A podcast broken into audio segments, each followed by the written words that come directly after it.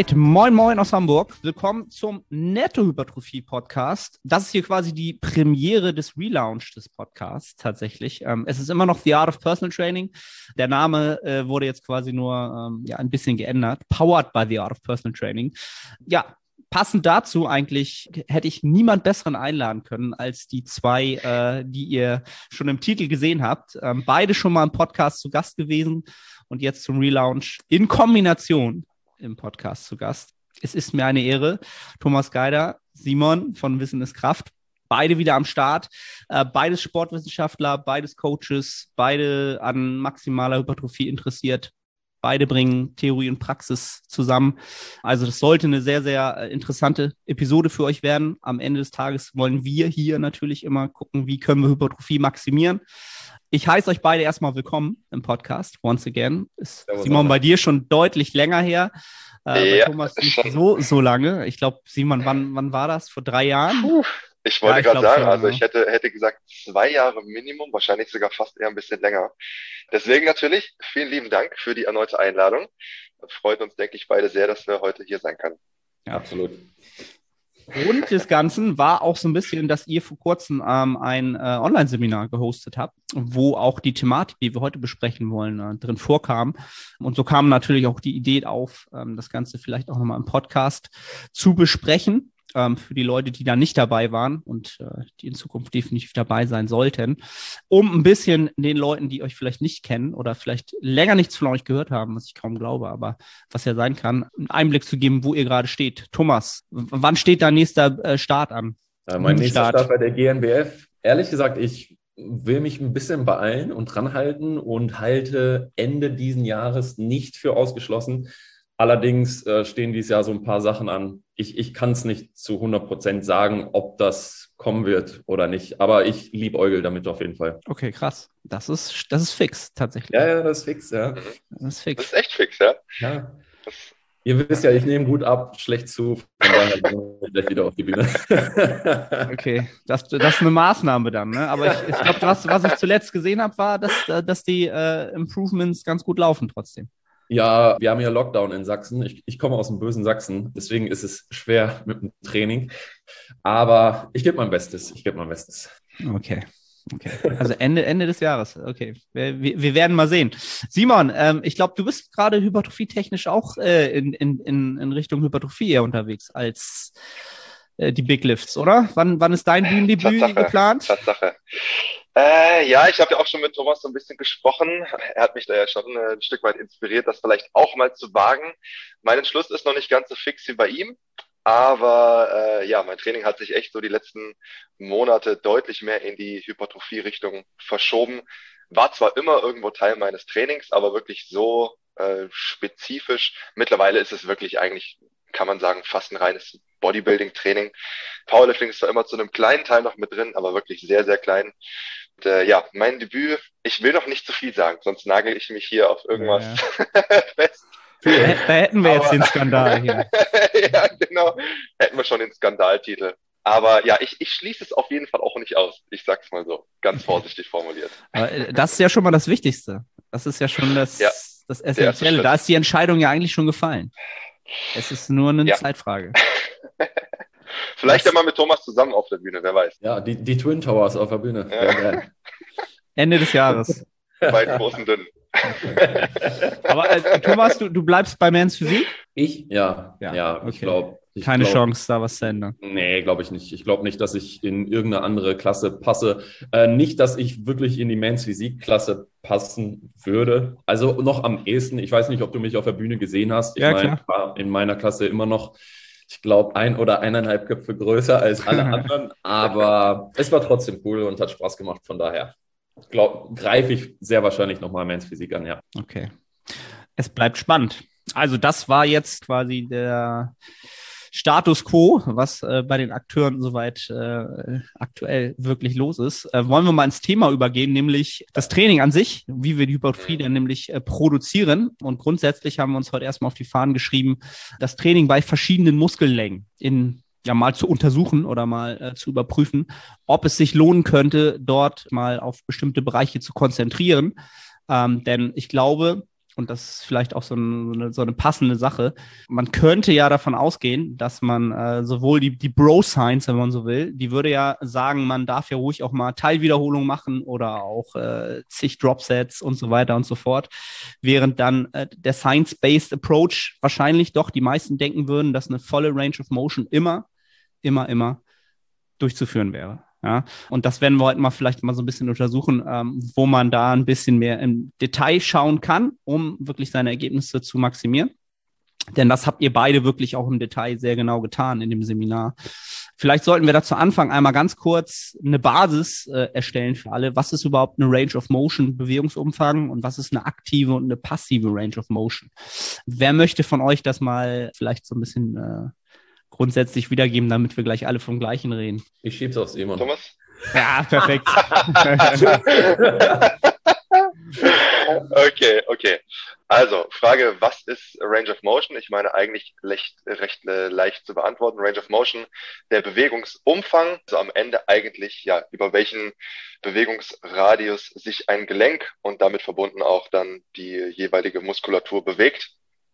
Und äh, ja, man kann es dann durchaus einteilen in eine aktive und eine passive äh, Range of Motion. Wenn wir jetzt, denke ich, vom gleichen sprechen, aber ich glaube, das tun wir, äh, dass letzten Endes, wenn du, nehmen wir zum Beispiel das, das Schultergelenk und du führst eine Abduktion aus, das heißt, du bringst den Oberarm nach außen zur Seite, dann ist die seitliche Schultermuskulatur, der aktive Teil wahrscheinlich irgendwo von der Ausgangsstellung bis knapp über die Horizontale hinaus äh, vertreten. Und wenn du dann den Oberarm noch weiter über den Kopf hinaus führst, dann wird diese Bewegung nicht mehr unbedingt äh, zum größten Teil von der seitlichen Schulter, sondern dann eher vom Trapez, also von der Nackenmuskulatur durchgeführt.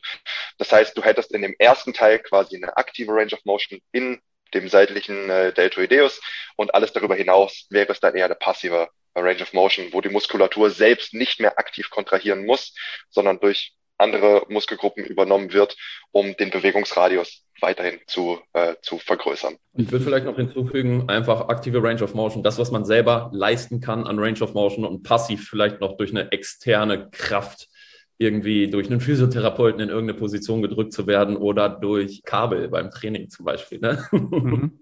Das ist auch dein, eins deiner Lieblingstools, oder? Absolut, ja. Ja, absolut. Können wir ja gleich mal bei den, bei den Beispielen drauf eingehen.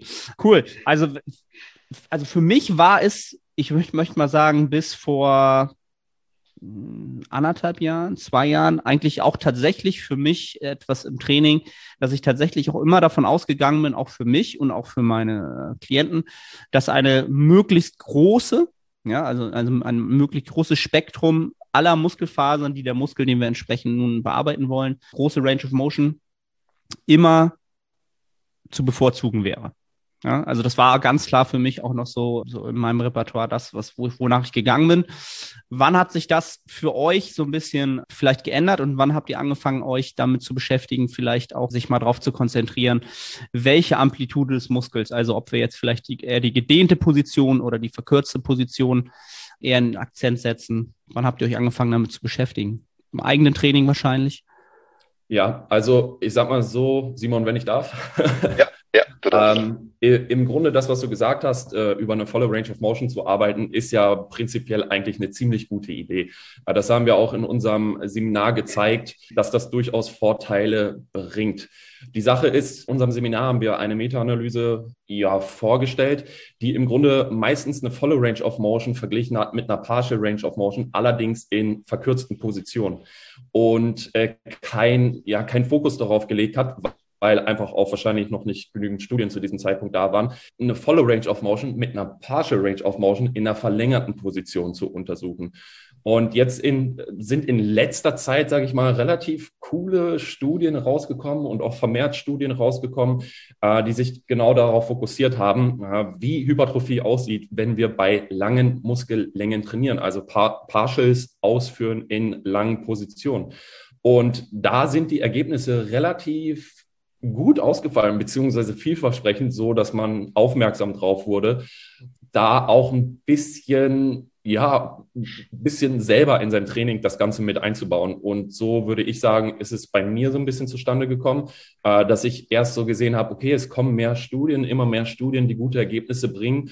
Und ja, dann so, ihr wisst ja, wie es meistens ist, ne? erstmal bei sich selber ausprobieren, äh, wie, wie ist das Feeling, ähm, wie, ja, was, was nimmt man damit bei seinem eigenen Training? Und ja, das äh, hat doch ganz, äh, ich will nicht jetzt schon sagen, gute Ergebnisse gebracht, aber auch im eigenen Training hat es sich zumindest recht gut angefühlt, das Ganze auch so ein bisschen dann auch weiter voranzutreiben. Mhm. Und äh, wenn du jetzt sagst, du sagst äh, gerade so die, die Partials in der, in der gedehnten Position, war das richtig? Ja, ne? Ja, genau, richtig. Genau. Das, das war ja so etwas, äh, was das Einzige, wo, wo mir das vorher schon mal über den Weg gelaufen war, war, war, war tatsächlich Dante Trudell und das aber auch schon vor, vor fünf Jahren oder vor sechs oder sieben Jahren. Ja, ja. Der hatte, glaube ich, damals schon, aber auch schon Studienlage dazu gelesen, richtig? Weißt du das eigentlich? Ähm, ich meine, der hätte das sogar auch, äh, auch, wissenschaftlich irgendwie. Ja, also wenn ich mich richtig belesen habe, mhm. äh, ja. sieht es so aus, äh, Dante Trudel, ich glaube sogar, das liegt noch weiter zurück. Ich müsste mal nachgucken, aber ich glaube, das war so Ende 90er, glaube ich. Ja, ja, ja oder genau. das sogar, ja. Also kurz vor den 2000er. Also schon ziemlich lange zurück. Und ja, wenn ich richtig belesen bin, ging Dante Trude eher in die Richtung, äh, wirklich extreme Stretches mit in sein Training einzubauen. Mhm. Äh, sprich, irgendwie, weiß ich nicht, einen Satz Kurzhanteldrücken zu machen und dann die Brust in einen extremen Stretch zu bringen. Inwiefern er mit Partials in der gedehnten Position gearbeitet hat, bin ich mir persönlich jetzt nicht hundertprozentig sicher. Ich meine, bei ihm ging es eher, diese extremen Stretches danach anzubringen. Mhm. Aber auch hier ist natürlich der Fokus darauf, wirklich den Muskel in eine sehr, sehr lange äh, Position zu bringen. Mhm. Was, was wären denn so zum Beispiel, was hat sich denn als, sagen wir es mal, ertragreich oder so signifikant ertragreich ausgestellt? Oder was wären so typisch, so ein typisches Beispiel, damit der Hörer jetzt mal äh, so ein Beispiel hat, wo man sagt, okay, was, was, was meinen die denn damit, wenn man jetzt Partials in der gedehnten Position machen würde? Wo würde sich das anbieten? Kann ich ja gerade einmal, einmal übernehmen. Gibt natürlich zig Übungen, bei denen man das anwenden kann und, und Möglichkeiten, wie man das Ganze durchführen kann. Beispiel wäre jetzt zum Beispiel, man ist äh, am Beinstrecker und beschränkt sich wirklich nur quasi auf diese initiale, diesen initialen Bewegungsradius, also von, sag mal, Knie ist relativ stark angewinkelt, Unterschenkel oder der Fuß ist relativ nah am Körper und man macht wirklich nur eine Teilbewegung, bis vielleicht der Unterschenkel ja, vertikal zum Boden steht oder vielleicht etwas weiter darüber hinaus. Das wäre jetzt so ein klassisches Beispiel für ein Training äh, des Quadrizeps in dem Fall in der gestretchten Position.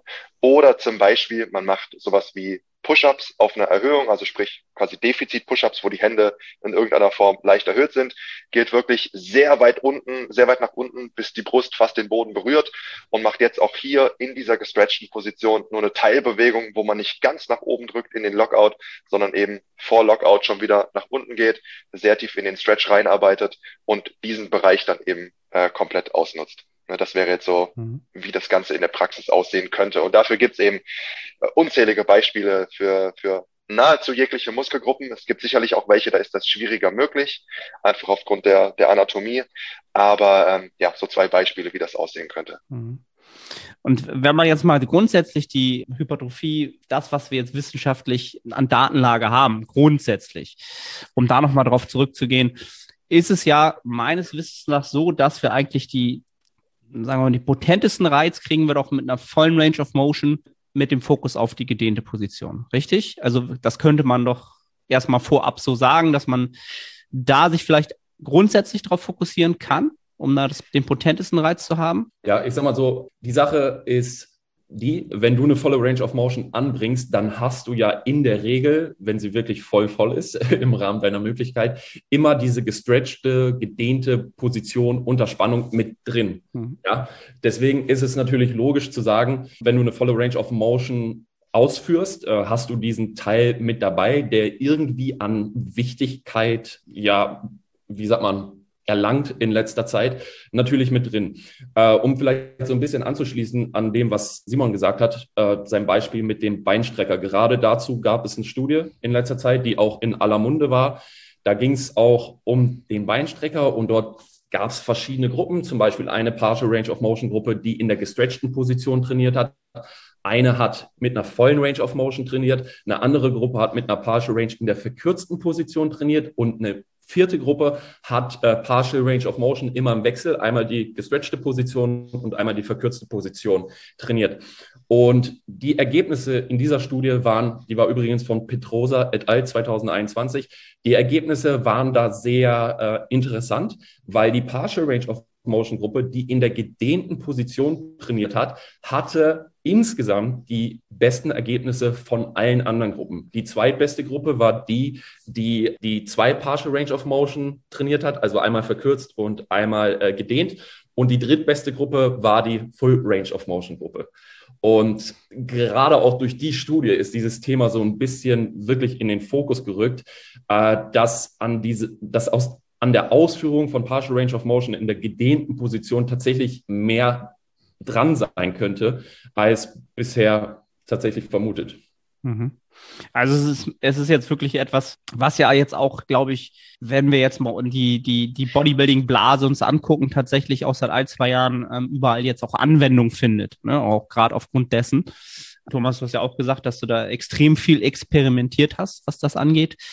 Was, was sind denn so deine sagen wir es mal so, deine Lieblingsbeispiele oder Muskelpartien, wo du sagst, ähm, da nutzt du das sehr, sehr gerne oder da hat sich das schon für dich in gewisser Weise etabliert, in gewisser Weise, das zu nutzen? Also ich habe mit vielfachen Methoden experimentiert. Das hat zum Beispiel damit angefangen, dass ich mein, meine Push-Workouts, also alles, was ich wirklich gedrückt habe, jetzt, ja, alles, was ich gedrückt habe, äh, zum Beispiel angefangen habe mit solchen kleinen Veränderungen, dass ich in der gestretchten Position pausiere und dann erst wieder hochdrücke. Einfach um da den Fokus nochmal ein bisschen stärker auf dieser Position zu halten und einfach ein bisschen länger in dieser Position zu bleiben. Also wirklich so Kleinigkeiten. Natürlich auch sowas wie nach dem letzten Satz äh, Kurzhantel Schrägback drücken, äh, die letzte Rap nach oben rausdrücken und dann zum Beispiel mit den Kurzhanteln nach unten gehen und den Stretch halten. Mhm. Ist sehr, sehr schwer, um ehrlich zu sein. ähm, ich würde fast empfehlen, eher die Kurzhantel zur Seite zu legen und irgendwie einen normalen Stretch anzubringen, zum Beispiel so einen Wall Stretch oder mhm. ähnliches, um so ein bisschen damit anzufangen. Ja, das, was ich da gemacht habe mit den Kurzhanteln, ging schon eher so ein bisschen in die extreme Richtung, aber man muss ja ein bisschen rumprobieren, um zu gucken, wo man solche Sachen einfach mit anbringen kann. Oder zum Beispiel nach dem normalen Satz, äh, zum Beispiel bei äh, Cable Flies. Ja, du, du kriegst die volle Bewegung nicht mehr hin und äh, stoppst den Satz aber nicht da, sondern machst einfach noch Partials in der gedehnten Position, weil da haben wir meistens noch so ein bisschen im Tank und noch so ein bisschen Spielraum, äh, Raps äh, rauszuquetschen, sage ich mal. Hm. Interessant. Ähm, was, was mir dabei immer einfällt, was jetzt vielleicht so ein bisschen die, die Ära davor war jetzt, was thematisch immer, immer ganz, ganz wichtig war, war so dieses Thema ähm, relative Intensität, Reps in Reserve, RPI. Mhm. Ähm, wenn man davon jetzt ausgeht, dann könnte man sich ja jetzt auch wieder fragen, okay, wenn ich das natürlich immer äh, forciere, gerade diese gedehnte Position und dann vielleicht auch noch, ja, nach dem, äh, wo ich noch Wiederholungen wirklich auf der kompletten Amplitude ausführen kann, erzeuge ich ja wahrscheinlich auch sehr, sehr viel Ermüdung und vielleicht auch noch Muskelschäden was natürlich beides etwas ist, was uns in der Trainingswoche oder in der Gesamtansicht unseres Trainings vielleicht auch limitieren kann. Hast du damit auch Erfahrungen gemacht oder auch du, Simon? Moin Moin, ich bin's Arne. Kurze Unterbrechung, um dich auf unseren Coaching-Service hinzuweisen. Wenn du schon des Längeren damit kämpfst, deinen Hypertrophie-Fortschritt konstant positiv auszurichten und du eine sehr persönliche und motivorientierte Zusammenarbeit mit einem Coach schätzen würdest, dann check den Link in der Beschreibung und melde dich. Ja, also ich denke, wenn ich gerade einhake, was vielleicht grundsätzlich bei diesem, diesem Thema relevant ist, das haben wir auch in unserem Seminar versucht, recht ausdrücklich zu sagen. Es geht bei der ganzen Geschichte nicht darum zu sagen, okay, wir machen jetzt das ganze Training nur noch in diesem Stil. Also es geht nur noch darum, in der gestretchten Position zu arbeiten, Follow Range of Motion, ciao, kümmern wir uns gar nicht mehr drum. Alles bis zum Muskelversagen und danach nochmal zwei Minuten irgendwo an den Apparat hängen und stretchen. Darum, darum geht es gar nicht. Also es geht wirklich eher darum, das ganze Thema mal zu beleuchten, zu sehen, hey, gibt es vielleicht hier gewisse Anwendungsmöglichkeiten, die man in das Bestehende, was man bis dato schon weiß, mit zu integrieren. Und ich finde, dadurch kann man die Frage eigentlich insofern ganz gut beantworten, weil du selber schon sagst, wenn man sich diese, diese Geschichten also anschaut, resultiert in sehr wahrscheinlich sehr hohen Muskelschäden, entsprechend äh, sehr, sehr starkem Regenerationsbedarf, ähm, dass man das Ganze auch versucht, in Maßen irgendwo mit, mit anzubringen. Okay. Und äh, eben gerade auch Thema Reps in Reserve oder RPE wird natürlich recht schwierig, auch das Ganze zu quantifizieren, weil wenn man sowieso schon Partials macht, ab wann ist jetzt ein Partial, äh, zählt jetzt noch als Reps in Reserve 3 oder wo bist du schon eigentlich irgendwie am Ende angekommen, dass man sagt, hey, man integriert solche Sachen zum Beispiel am Ende einer Übung, beim letzten Satz, vielleicht sogar ganz am Ende vom Training, dass dieses Grundprinzip oder diese, dieses Kerntraining, was man ausführt mit generell voller Range of Motion, äh, natürlich auch durchaus mit sowas wie äh, einem Tool wie Reps in Reserve arbeitet, dass das nicht komplett verworfen wird, sondern dieses äh, Partial Rep Training einfach eine gewisse Ergänzung findet im bisherigen Training. Mhm. Thomas, hast ja, du da, was sind deine Erfahrungen? da lacht er. Um, ähm, Im, nee, nee, nee. Im, im, Simon erklärt immer so perfekt auf den Punkt, deswegen äh, schmunzel ich immer ein bisschen. Ich finde, Simon hat es eigentlich perfekt beschrieben. Einfach dieses punktuelle Einsetzen ins Training und auch erstmal vorsichtig an die Sache herangehen. Also jetzt wirklich nicht das ganze Training über Bord werfen und sich, ich sag mal, bei Übung Nummer eins an den Beinstrecker setzen und nur noch Partials in der untersten Position ballern, äh, sondern äh, wirklich gucken, okay, vielleicht ist der Beinstrecker die letzte Übung im Training und wir fügen nochmal so ein Partial so ein Partial-Satz einfach mit an nach dem letzten Hauptsatz, der zum Beispiel über die volle Range of Motion ging. Wie gesagt, ähm, ich meine, hier gibt es noch keine klaren Regeln. Ne? Das ist, deswegen probieren wir zum Beispiel auch wirklich im Training aus, okay, wo macht es Sinn? Bietet es sich hier vielleicht besser an als da? Und ich meine, es ist immer so ein bisschen so ein Heran herantasten. Ne? Wenn du so eine Studie hast, wo die am, am Beinstrecker verschiedene Range of Motion untersucht haben, naja, die haben in der Studie nichts anderes gemacht, außer, außer dem Beinstrecker. Wir im Training machen natürlich ein bisschen mehr als nur das. Deswegen müssen wir natürlich gucken, auf der praktischen Seite, okay, wo macht es Sinn, wo einfach Erfahrung sammeln, um das Ganze dann wirklich äh, effizient und nicht völlig sinnlos äh, ins Training einzubauen. Ja, also das ist halt auch das, was ihr tatsächlich auch in, äh, in eurem Seminar sehr, sehr gut rausgearbeitet habt dass man das Ganze natürlich auch nur so anwenden sollte oder auch erstmal implementieren sollte, ähm, dass es nur ein, ein Fragment des Trainings ist, ja, und das dann so weit ausbauen, wenn man dann merkt, okay, es hat halt positive Einflüsse oder es hat halt keine negativen Einflüsse auf den Gesamt, ja. auf das Gesamttrainingspensum oder auf die Performance etc. Das ist halt auch etwas, was ich mittlerweile doch auch des Öfteren nutze, aber auch eher bedingt dadurch, dass äh, ich mittlerweile einen neuen Coach habe, der halt auch ja ganz klar diese Kleinigkeiten äh, mit einbaut. Ich habe halt für mich gemerkt, dass ganz klar äh, wenn man natürlich erstmal nur daher, dahergeht und sagt, man nutzt diese, ich sag mal, ähm, Akzentuierung eher nur für, für, für kleinere Muskelpartien oder für Isolationsübungen, dann wird es sicherlich auch erstmal keine großen negativen Folgen haben und selbst dann wird man es ja sehr schnell merken. Ne? Sollte das, sollte das entsprechend der Fall sein. Und da kann man dann natürlich auch eher mal so ein bisschen wieder gewichten, okay, wenn ich jetzt natürlich ein ADL mache, dann könnte ein Reps in Reserve durchaus Sinn machen. Wenn ich jetzt Seitheben mache, kann man natürlich darüber debattieren, ob man da drei Reps in Reserve irgendwie überhaupt quantifizieren kann. Ne? Ja, und ob man ja, die dann braucht ähm, und ob man dann äh, für sich quantifiziert, wie Simon auch so schön gesagt hat, ob man dann Partials halt noch zählt und wie man sie zählt. Was man sicherlich durchaus machen kann, wenn man, und das, da mache ich hier immer wieder Werbung für, äh, nutzt euer Telefon, filmt eure Sätze, dann könnt ihr euch wirklich ähm, auch die, die Range of Motion danach wirklich auszählen ne? und, und schauen, okay, was habe ich halt wirklich bewegt, wenn man das halt wirklich so unbedingt quantifizieren muss. Ja. Das braucht halt, wenn man der Typ ist und sagt, ich habe gerade so eine Phase, ich muss alles wirklich ganzens genau äh, quantifizieren. ja. Das, das mal so ein bisschen zum, zum Thema gedehnte Position wenn wir jetzt sagen, okay, es gibt natürlich auch die verkürzte Position des, der entsprechenden, des entsprechenden Muskels, wo könnte man da vielleicht äh, auf Vorteile mh, hm, anspielen oder was gab es da vielleicht an Datenlage? Simon, soll ich oder du? Thomas, kannst gerne. Ja, also hier sei vielleicht vorweg zu sagen, was wir auch in unserem Seminar gesagt haben, um so ein bisschen dieses Schwarz-Weiß-Denken zu verhindern.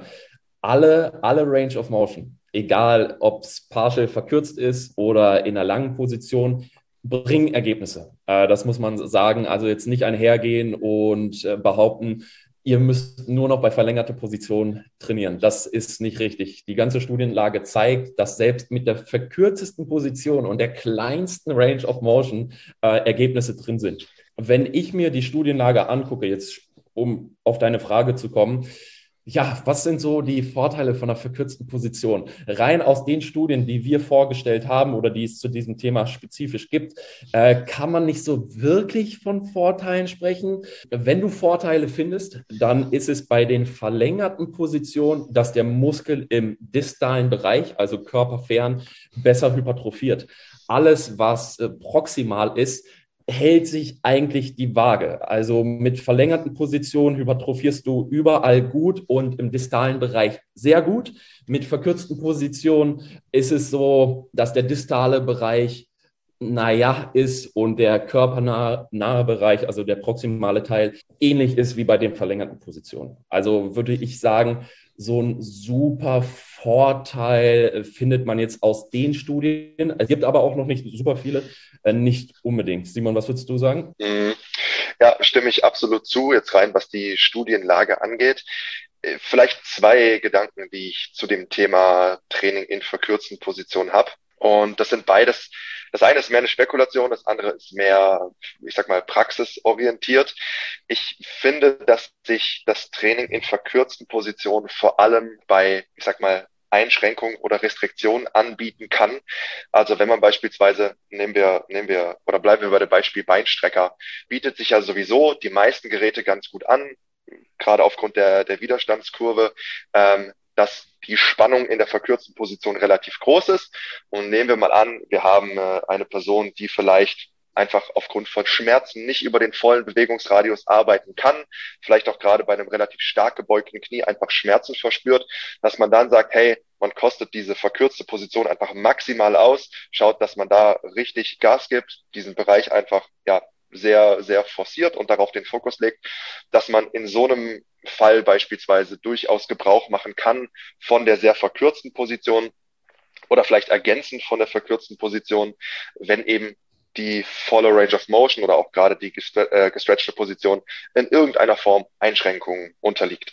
Oder nehmen wir auch sowas wie, gibt es auch ganz schöne Studien dazu, die wir uns teilweise auch angeschaut haben in unserem Seminar, sowas wie eine Kniebeuge. Also wenn ich aufgrund von XY, weiß ich nicht, äh, Einschränkungen in bestimmten Gelenken, Schmerzen, was auch immer, einfach keine tiefe Kniebeuge machen kann, dann kann man auch durchaus mit einer etwas höheren Kniebeuge äh, Resultate erzielen. Also das geht absolut, wo wir dann wieder in diesem eher verkürzten Bereich unterwegs wären.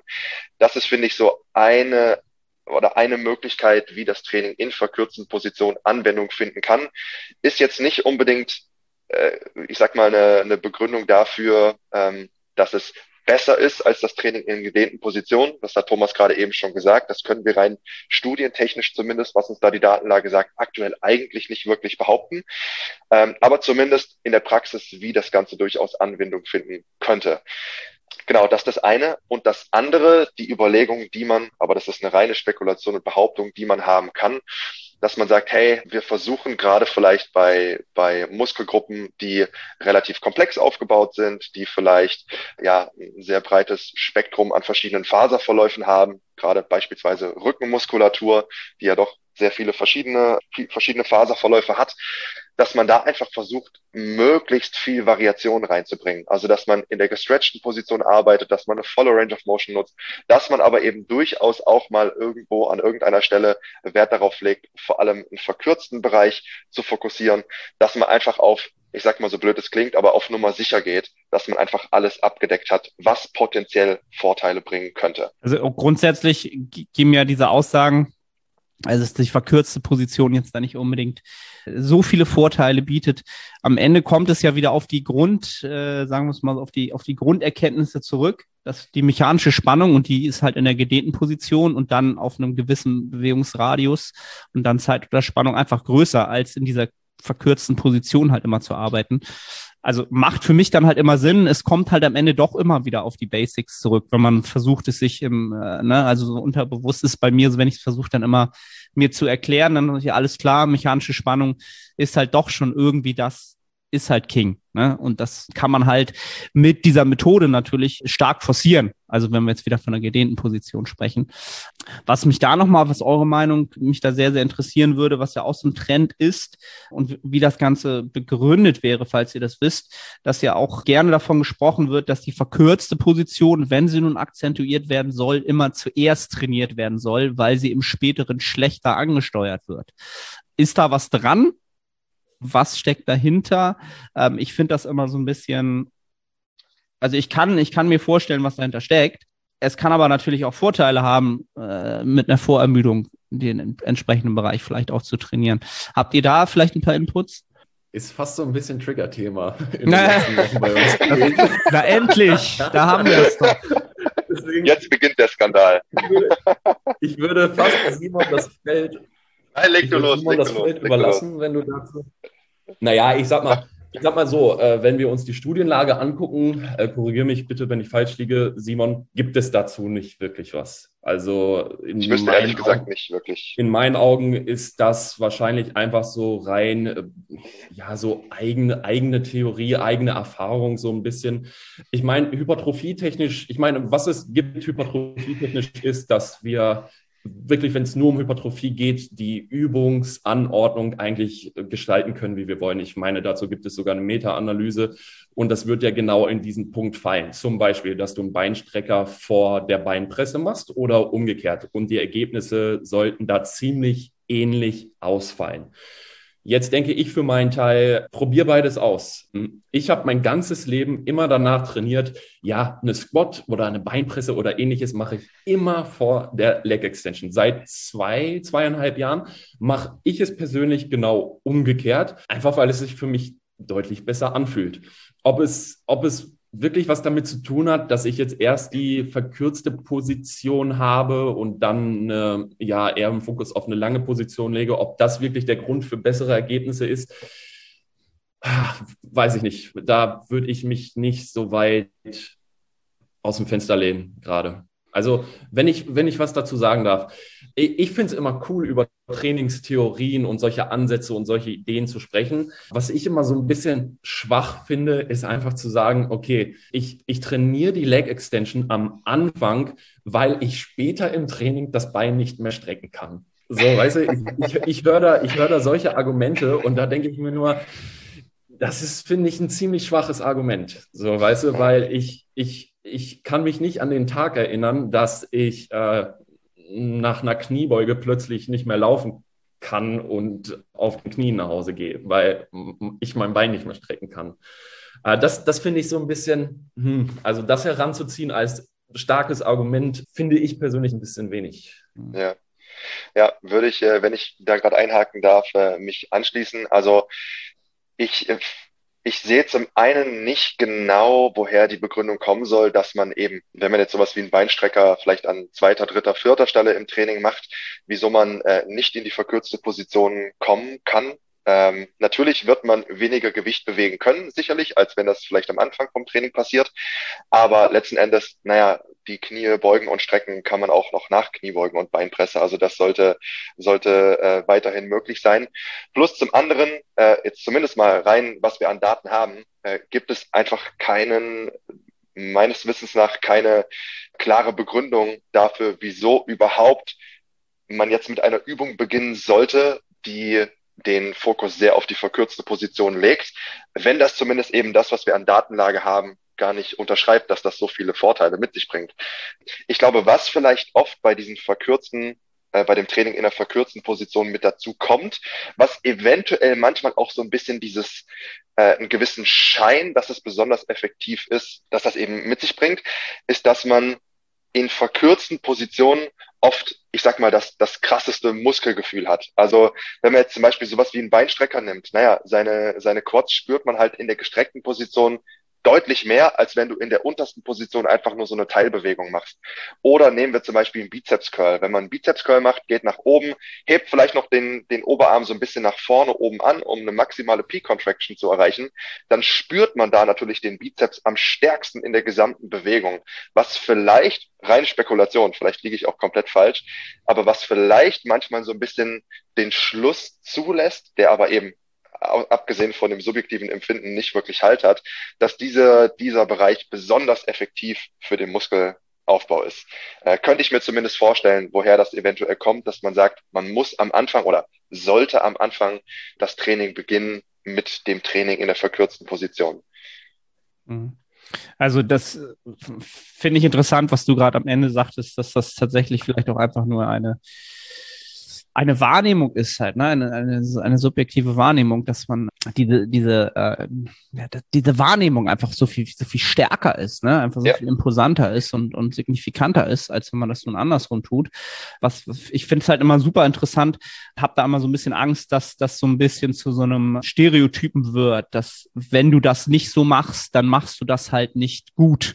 Ne? Also so mhm. habe ich in letzter Zeit so ein bisschen das Gefühl, vielleicht auch das, was ihr meintet, so Trigger-Thema, dass ich so denke, irgendwie, äh, wenn ich mir bei Instagram halt äh, das Training der entsprechenden Menschen anschaue, dann sieht das fast bei allen nicht, also übertrieben gesagt, ne, sieht das jetzt bei allen gleich aus. Also es wird halt ja. immer, ne, also ein Rückentraining sieht immer so aus und ein Quadrizeps-Training sieht halt immer so aus und dann ändert sich halt nur der Hersteller der Hackenschmidt-Maschine oder der, ne, so, das, das darf es doch eigentlich oder das sollte es halt nicht sein. Und das war so ein bisschen, deswegen ja. wollte ich mal so ein bisschen reinhören, was da so, was da so wirklich hintersteckt.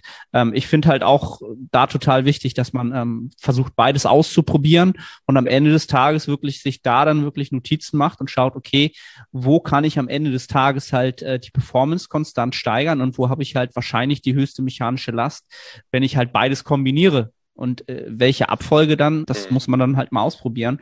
Oder es halt auch dann nutzen, um halt auch mal den, den Reiz entsprechend vielleicht zu ändern, aber dann halt mit der Intention, es lange Zeit vielleicht auch anders gemacht zu haben. Ne? Dann ähm, ja, kann das ja sicherlich sehr, sehr ähm, frucht, fruchtvoll sein für das Ganze. Also ich persönlich gebe dir da völlig recht. Äh, gerade die Praxis zeigt ja, dass unfassbar viel funktioniert. Ja, wenn, wenn nur das Training mit dem Start von verkürzten Positionen funktionieren würde, naja, dann hätten wir manche Bodybuilder wie Ronnie Coleman nicht da, wo sie sind, weil meines Wissens hat der nicht sein, sein Beintraining mit äh, Beinstrecker angefangen, sondern mit Doubles und Triples im Anzug bei Beuden teilweise. ähm, wie, wie, du schon völlig richtig sagst, also die, die Praxis lässt so viel zu und man sollte auch definitiv viel ausprobieren, um so ein bisschen zu gucken, wo, wo ist das beste Feeling für einen selbst. Und ich meine, wenn man so ein bisschen seine eigenen Theorien und Ansätze hat, ist ja auch völlig okay. Also ich meine, das hat ja jeder von uns auch so ein bisschen. Das aber immer so als einzig Wahres dann hinzustellen, obwohl die Vergangenheit in der Praxis gezeigt hat, dass es auch komplett anders geht, das ist halt immer so ein, so ein bisschen, so ein bisschen schwer, denke ich. Mhm.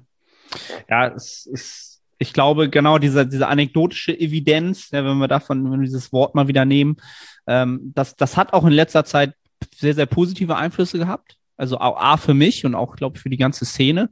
Ja, aber es darf halt auch aus, auf der anderen Hand, dann auf der anderen Seite wahrscheinlich sollte es auch nicht wieder Überhand nehmen, sondern ähm, ja, wie du so schön gesagt hast, ne? Also bring Spannung auf einen Muskel und es wird halt alles irgendwie funktionieren. Ne? Äh, die Frage ist halt, wie lange wirst du das tun und wie kontinuierlich und wie progressiv kannst du das tun? Ähm, und dann wirst du auch lange, lange, lange dran wachsen, ne? wahrscheinlich. Was ich noch so ein bisschen äh, mit aufgeschrieben habe, ist, ähm, ich habe das mal so ein bisschen anders betitelt, weil äh, mir die beiden äh, Fachwörter, die eben ich schon genannt hatte, nicht mehr genau einfielen, sondern äh, ich das gar nicht mehr auf dem Zettel hatte. Man kann ja jetzt auch dahergehen und äh, das habt ihr am Beinstrecker auch schon mal gut, ähm, hat der Simon das schon mal erklärt, ähm, dass man jetzt versucht, vielleicht einen bestimmten Anteil oder sozusagen den Anteil, jeder Muskel hat ja einen Ansatz und Ursprung. Ja, und nun kann man ja überlegen, auf welcher Seite man diesen Akzent nun legen möchte. Ähm, welchen Einfluss das vielleicht auch noch auf den, ähm, auf die entsprechende Hypertrophie haben könnte und wie man das Ganze ja vielleicht nutzen kann. Hab, habt ihr dazu was? ah, jetzt müsste ich mal über, überlegen. Nee, ich mhm. würde nicht so richtig direkt ne? sagen. Nee. Aber vieles ging ja auch schon so ein bisschen. Ah, ich müsste jetzt ein bisschen in meinem Hirn rumstöbern. Äh, was zum Beispiel, wenn wir uns die Studienlage angucken, vielleicht, vielleicht streue ich das einfach ein und, das, äh, und die Frage entwickelt sich so ein bisschen. wenn wir uns die Studienlage angucken, äh, was wir da zum Beispiel wissen, ist, dass wir, wenn wir zum Beispiel rein konzentrische Übungen ausführen, also immer nur die Konzentrik machen, dass wir tendenziell etwas besser in, im, im, ja, in der Muskelmitte hypertrophieren. Wenn wir rein exzentrische Übungen machen, also wirklich nur die Exzentrik, was ja eigentlich fast niemand macht im Training, äh, dass wir dann stärker im distalen Bereich äh, hypertrophieren, also äh, körperfern sozusagen. Das, was ich eben schon gesagt habe, Partial Range of Motion in lang langen Positionen zeigt, dass im distalen Bereich äh, gut hypertrophiert wird. Ähnlich sieht es bei rein exzentrischen Übungen aus. Und bei rein konzentrischen Übungen geht die Tendenz so ein bisschen dahin, kommt aber auch immer ein bisschen drauf an, wo man liest, dass man mehr in der, in der Muskelmitte hypertrophiert. So, habe ich jetzt damit irgendwas gesagt, womit Also es wird sich für den Hörer auf jeden Fall schon mal interessant anhören, weil wenn der dann hört, in der Muskelmitte hypertrophieren, hört sich für ihn dann wahrscheinlich gut an, gerade wenn er dann, weiß ich nicht, vielleicht an den Bizeps denkt oder so halt. Ne? Das ist dann halt so ein bisschen die Frage, ob man sich überhaupt damit zu sehr beschäftigen sollte, ja, oder ob ab welchem Punkt es überhaupt Sinn macht, sich ja. mit diesen beiden Bereichen zu beschäftigen. Wenn wir jetzt über kosmetisches Training sprechen, macht es für mich definitiv Sinn. Also in meinem Kopf macht mir das Spaß, sich damit zu beschäftigen. Die Frage ist halt, was, zu welchem Grad? Ne? Mhm. Ja. ja, ich denke, das beschreibt es eigentlich ganz gut. Also bis zu welchem Grad lohnt es sich auch da sich reinzufuchsen. Klar, wenn man die, ich sag mal, die Ressourcen hat und da wirklich absolute Detailarbeit betreiben möchte und auch denkt, dass es einen weiterbringt, hey, Feuer frei, dann kann man das, denke ich, sehr gerne machen. Wie wie effektiv man dann wirklich solche einzelnen Bereiche rausarbeiten kann, sei jetzt in meinen Augen einfach mal dahingestellt, weil auch da, wie Thomas gesagt hat, ich, mir wären jetzt persönlich zumindest keine äh, klaren Daten irgendwie bekannt, die, die zeigen, hey, dieses und jenes Training resultiert vor allem im proximalen Bereich in einer deutlich signifikant äh, stärkeren Hypertrophie als im distalen Bereich zum Beispiel. Weiß ich nicht, ob es wirklich, ob es wirklich so möglich ist, diese einzelnen Teilbereiche derart zu akzentuieren, dass es auch wirklich einen, einen praktischen Effekt hat. Ne, jetzt mal rein über die, über die äh, sportwissenschaftlichen Untersuchungen hinaus, ob man es wirklich dann in der Praxis auch erkennen kann, dass es so einen krassen Effekt hat. Deswegen, ja, ich denke, man kann sich damit befassen, auch durchaus vielleicht dann, wenn es äh, leichte Evidenz äh, hinsichtlich einer bestimmten Herangehensweise gibt, gerne auch integrieren. Mir wäre jetzt, wie gesagt, keine konkret bekannt, außer das, was wir bisher schon gesagt haben, mit eben zum Beispiel Training in, äh, in der gedehnten in einem gedehnten Teilbereich, das ist eher distal hypertrophiert. Ähm, ja, aber darüber hinaus schwierig. Ich habe ehrlich gesagt keine ganz klare Antwort auf die, mhm. auf die Frage. Ja. ja. also ich finde auch so ein bisschen, wie praktikabel ist das Ganze. Ne? Also ich habe mir gerade vorgestellt, wie ich hochcurle, um nur die Konzentrik zu machen und dann die Exzentrik komplett der Schwerkraft überlasse und einfach meinen mhm. Arm äh, hängen lasse. Ist halt auch so ein bisschen, bisschen die Sache. Ich meine, wenn du in deinem Training Konzentrik, Exzentrik mit einbaust, mein Gott, dann nimmst du alles mit. Und ja, ja, weiß nicht, ob man sich da so krass den Kopf rüber zu brechen sollte. Ja. Ich meine, kann man, kann Zumal, man. Ja, ja, ja.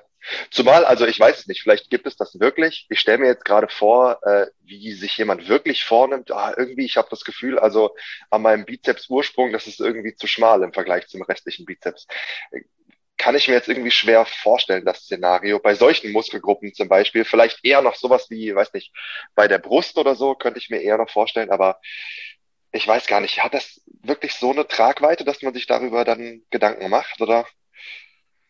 Also ich glaube, man müsste es halt sehr, sehr lange und sehr, sehr intensiv ja. implementieren halt. Ne? Und dann, was, was Thomas schon gesagt hat, wie praktikabel ist das dann wieder im Gesamtkontext seiner Trainingsplanung halt. Ne?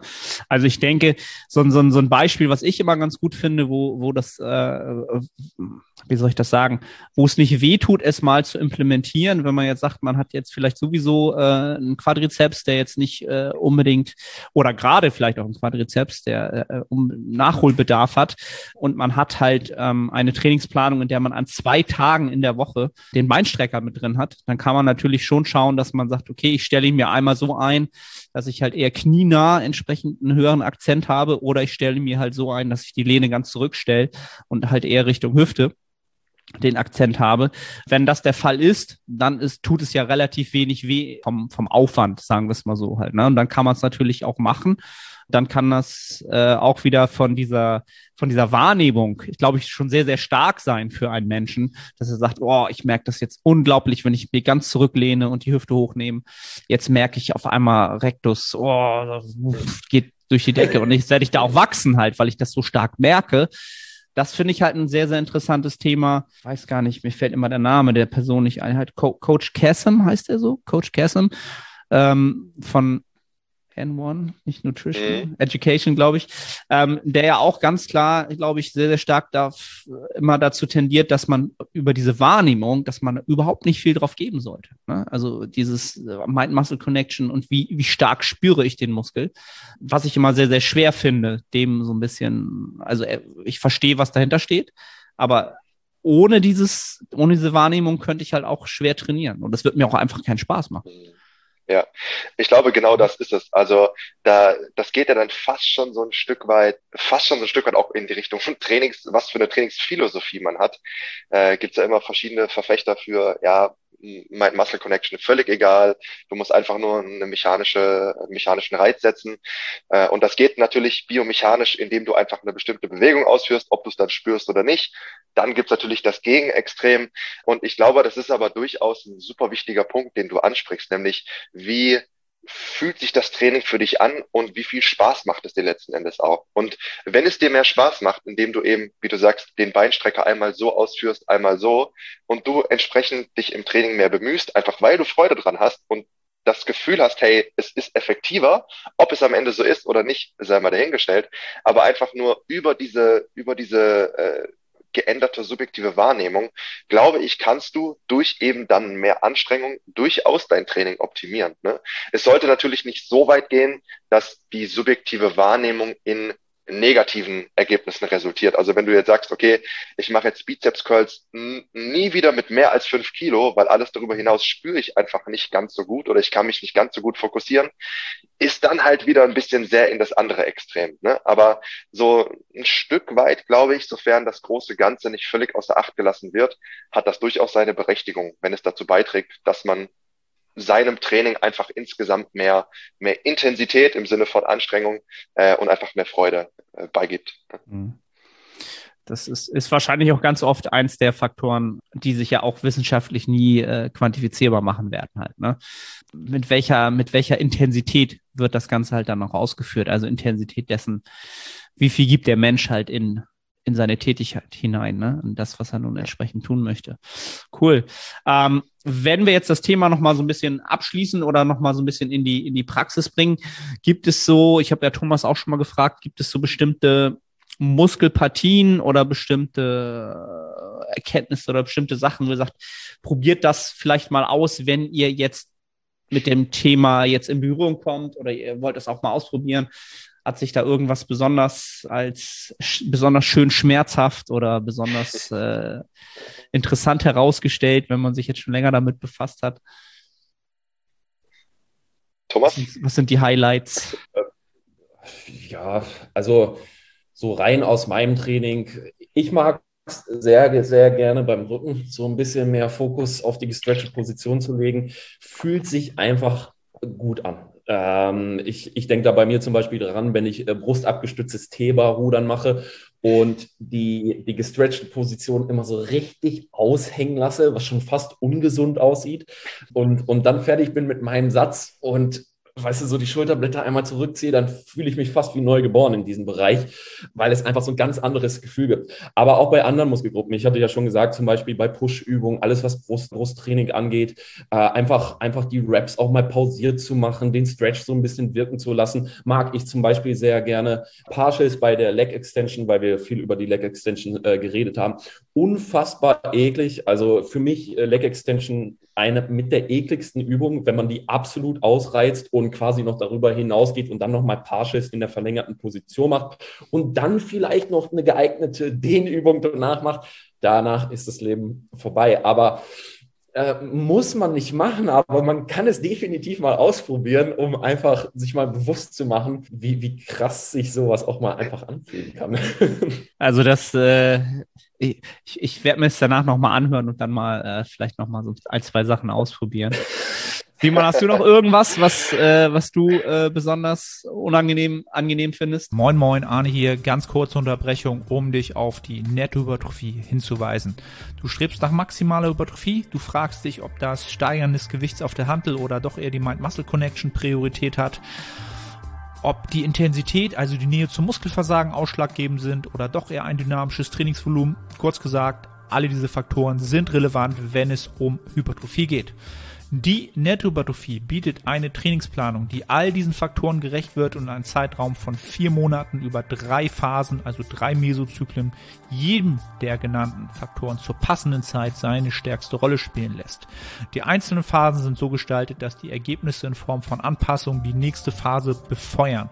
Diese Phasenpotenzierung ermöglicht es auch, Adaptionswiderstände, also Prozesse, die positive Anpassungen mit der Zeit kleiner ausfallen lassen, zu kontern und über alle drei Phasen möglichst viel Nettohypertrophie zu produzieren. Wenn du also ein Trainingssystem suchst zu einem fairen Preis, dann schau jetzt in die Beschreibung und ich freue mich, dich bei der Nettohypertrophie begrüßen zu dürfen. Also im Großen und Ganzen schließe ich mich da voll Thomas an. Also ich glaube, bei mir ist es auch vor allem Rücken und definitiv auch sowas wie der Beinstrecker, äh, wo ich das sehr, sehr, sehr gerne und auch sehr häufig integriere. Äh, vielleicht als kleine Ergänzung dazu, was mir teilweise wirklich sehr geholfen hat, sowas mit einzubauen, ist bei Muskelgruppen, bei denen ich generell eher Schwierigkeit habe, eben diese Mind-Muscle-Connection aufzubauen. Eben auch hier jetzt mal außen vor gelassen, Sinnhaftigkeit oder nicht, einfach nur was das Gefühl angeht. Und da kommt mir zum Beispiel sowas äh, wie tatsächlich die seitliche Schulter mit, also mit in den Kopf, weil ich persönlich damit immer extrem viele Schwierigkeiten hatte und auch immer noch habe. Und äh, als ich da dann angefangen habe, wirklich Übungen mit einzubauen, und das ist bei der seitlichen Schulter gar nicht so leicht, da was zu finden, wo man in einen guten Stretch kommt, sofern es da eben möglich ist, und diesen Bereich mal sehr stark fokussiert, dass ich tatsächlich mal das erste Mal in meinem Leben sowas wie einen Schulterpump wirklich gefühlt habe. Und ich finde, bei sowas lohnt es sich durchaus, das mal auszuprobieren. Also keine Ahnung, wenn jetzt jemand äh, Schwierigkeiten hat, äh, die Brust zum Beispiel gut zu spüren bei jeglichen Drückbewegungen oder dergleichen, dass man einfach sagt, hey, man integriert ganz bewusst dort einmal eben dieses äh, Training auch in gedehnter Position, um zu schauen, ob diese Ansteuerung, dieses Muskelgefühl eben nicht zu einem gewissen Grad äh, optimiert werden kann. Ne? Einfach auch hier gar nicht mal unbedingt nur, weil jetzt äh, Mind-Muscle-Connection alles ist, aber auch um einfach dieses Gefühl mal aufzubauen, damit vielleicht auch ein Stück weit mehr Freude zu entwickeln, weil es macht eben auch Spaß, wenn man jahrelang trainiert und irgendwie bei bestimmten Muskelgruppen tut man sich wahnsinnig schwer und hat oft das Gefühl nach dem Satz so, hm, keine Ahnung, irgendwie habe ich jetzt alles gespürt, nur meine Brust nicht. Und wenn man dann zum ersten Mal merkt, so, oh krass, jetzt auf einmal, ich spüre richtig meine Brust, es macht eben auch einfach Spaß. Ne? Mhm. Und das vielleicht eben vor allem auch bei solchen Bereichen mal durchaus mit einzubauen. Wenn du sagst, die, die seitliche Schulter, hast du da ein paar Beispiele? Weil da werden jetzt sicherlich Leute auch sich mit Fragezeichen stehen und so, ja, wie, wie soll ich den denn, äh, wie, wie kriege ich den mhm. in die gedehnte Position? Ja, ja. Also das eine wäre zum Beispiel, das Ganze am Kabelturm zu machen. Ich hoffe, ich kann es einigermaßen beschreiben, dass man sich vorstellen kann. Letzten Endes äh, kann der Arm sowohl vor, aber auch hinter dem Körper wandern. Man muss also recht weit vom Kabelturm wegstehen. Äh, der Griff muss dann von unten, relativ weit von unten kommen, so dass der Arm dann, wenn man ihn ausgestreckt hat in der Ausgangsposition, sich schon quasi hinter dem Körper befindet. Okay, also der Oberarm, ja, wie soll ich das beschreiben? Fast schon in Richtung Rücken, wenn man jetzt den Arm hinter dem mhm. Körper hält, in Richtung Rücken, beziehungsweise fast schon vor den Bauch gezogen wird. Okay, also dass der Arm mhm. nicht nur seitlich runterhängt, sondern über diese über diese Vertikale hinaus noch vor oder hinter den Körper gezogen wird. Das ist zum Beispiel eine Möglichkeit. Äh, oder, und das mag ich persönlich sogar fast noch lieber, ist jetzt extrem schwierig zu beschreiben. Man legt sich im Grunde seitlich auf eine Hantelbank, okay? Und sagen wir, wir legen uns auf die linke Seite. In der rechten Hand hat man eine Kurzhantel und man macht dann quasi ja Seitheben, Kurzhantel Seitheben im Liegen, wo der Arm oder die Kurzhantel vor dem Körper fast schon bis zum Boden runtergebracht wird. Okay, man muss dann eben aufpassen, dass man mit dem Oberkörper nicht zu viel mitrotiert, sondern relativ ja, relativ stabil bleibt, dass wirklich nur der Oberarm möglichst weit in Richtung Boden geführt wird. Und dann ist man eben in so einer sehr, sehr starken gestretchten Position, was die seitliche Schulter angeht. Und dann von dort die Kurzhantel wieder nach oben in Richtung Decke anhebt. Ich weiß nicht, ob es verständlich ist. Ich kann dir sonst gerne auch mal einen Link zuschicken. Mach, nicht, ob, das vielleicht, mal, ja. ob du das vielleicht äh, verlinken kannst in den Show Notes, Auf, aber auf alle Fälle. dann kann man sich vielleicht ein bisschen besser vorstellen, ja. Das wären jetzt mal so zwei Beispiele, die mir persönlich äh, viel, viel geholfen haben, was das Thema angeht. Ja. Ist für die Hörer, glaube ich, immer sehr, sehr hilfreich, selbst wenn man sich dann nur so ein bisschen vorstellt.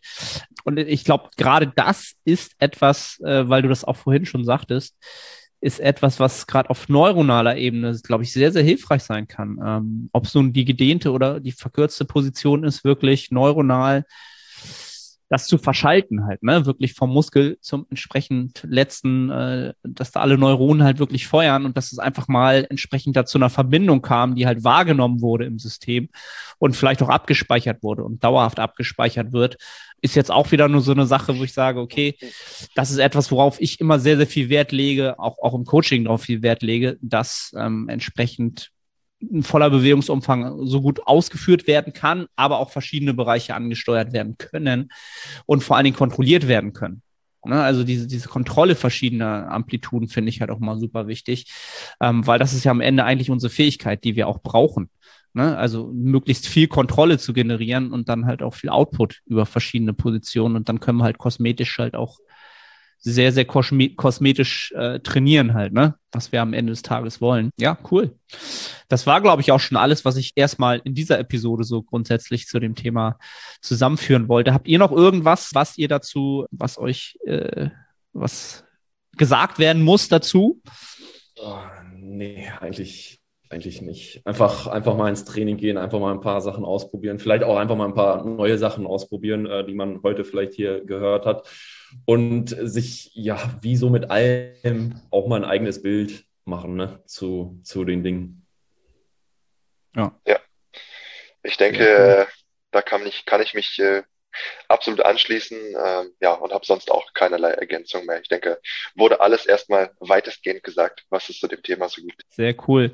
Äh, dann möchte ich natürlich äh, auch die Chance nutzen, weil ich, äh, weil ihr auch so nett wart und äh, mich natürlich zum Seminar äh, mit eingeladen habt, hier eine Lanze für euch zu brechen, wenn ihr sowas wieder fortführen solltet, wovon ich äh, jetzt einfach mal ausgehe oder es sehr, sehr hoffe oder euch jetzt Druck machen möchte und ihr hier zuhört, nehmt teil. Ihr werdet definitiv davon profitieren, weil das Ganze einfach sehr, sehr verständlich aufgeführt ist. Es ist professionell gemacht. Es ist, ihr kriegt wirklich die Datenlage so, dass ihr es auch sofort versteht. Ähm, das ist jetzt Werbung, die ich wirklich sehr, sehr gerne mache für, für eure Arbeit, ähm, weil das Seminar einfach extrem Spaß gemacht hat. Ähm, Dankeschön. Was auch immer so eine Sache ist. Auch jetzt der Grund für den Podcast und einfach auch diesen Sport und, und grundsätzlich die ganze Szene voranbringt, weil man ja offen über dieses Thema spricht und einfach Ideen austauschen kann, was wir danach auch so ein bisschen gemacht haben. Und äh, ich würde mich halt freuen, wenn das in, in bestimmten Zeitfenstern halt von euch fortgeführt wird, um das hier mal so ein bisschen äh, zu forcieren. Ja, und ansonsten äh, lasst natürlich die Leute gerne wissen, wo sie euch äh, sonst finden zwischen diesen Seminaren Seminaren? Wo findet man euch? Ich glaube, ihr seid ja auch zusammen als die Strange Minds unterwegs. Ähm, aber wo findet man euch? Haut mal raus, macht mal ein bisschen Werbung. Findet man bei Instagram Thomas89Guider äh, auf meiner Internetseite trainingsystemguider.com. Und äh, Simon, äh, thestrengthminds.com oder de? Ich weiß es ja, perfekt. das ist jetzt äh, klassisches Paradebeispiel. Nee, ist äh, de. Aber er tippt es auch noch rein. ja, ich gucke gerade nochmal sicherheitshalber nach. Nicht, dass ich was Falsches sage. Es ist, es ist DE, es ist DE, ja. ja, ja. Okay. ihr, findet, ihr findet aber auch alles, was wir besprochen haben in den Show Notes. Äh, Thomas, schickst mir auch gerne nochmal den Link zu der Studie, die du äh, auf jeden Fall betitelt hattest.